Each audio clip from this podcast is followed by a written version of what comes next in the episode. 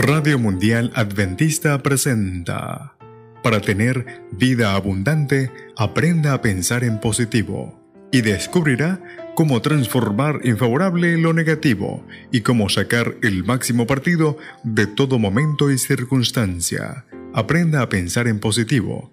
Le enseñará a ir subiendo con paso firme, peldaño tras peldaño, por la escalera de la auténtica felicidad con Rodrigo Josué Rivas. Andamos siempre con prisas y tensiones. Fácilmente nos estresamos. Todo el mundo anda en lo suyo, serio y con expresión de desconfianza. Así que es fácil contagiarse de esas actitudes, pero no inevitable. Para evitarlo, sigamos los buenos consejos que se dan en Aprenda a pensar en positivo.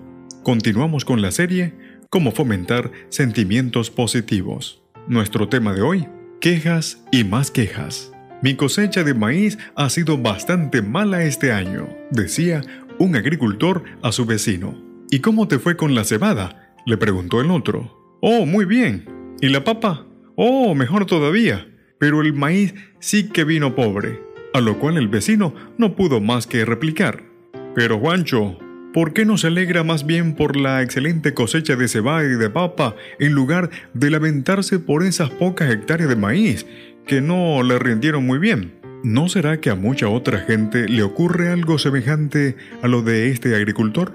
¿Será posible que a menudo tengamos más inclinaciones a lamentarnos por los problemas que alegrarnos por las ventajas y las bendiciones que tenemos cada día?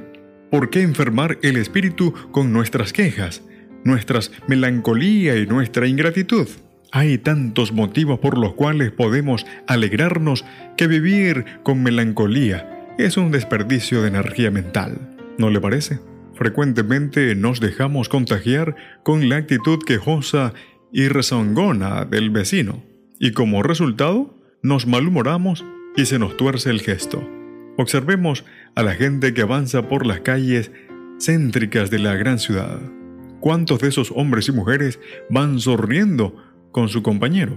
¿En cuántos de ellos se advierte una expresión cordial? Y esto no solo causa una mala impresión, sino que especialmente por inconsciente imitación nos va desacostumbrando a fijarnos más bien en la parte agradable de la vida. A un conocido le acababan de robar su billetera, con todos sus documentos y una buena suma de dinero. Con admirable filosofía comentó, Sinceramente, a pesar de todo, estoy agradecido, porque esta ha sido la primera vez en mi vida que me han robado. Además, qué bendición que me quitar la billetera, pero no la vida. ¿Solemos practicar esta sabia filosofía? ¿No cree que si lo pensamos bien, tenemos sobradas razones para vivir satisfechos y agradecidos todos los días? Que el Señor te bendiga. Radio Mundial Adventista presentó para tener vida abundante, aprenda a pensar en positivo. En la producción, Enrique Chai y Frances Helabert.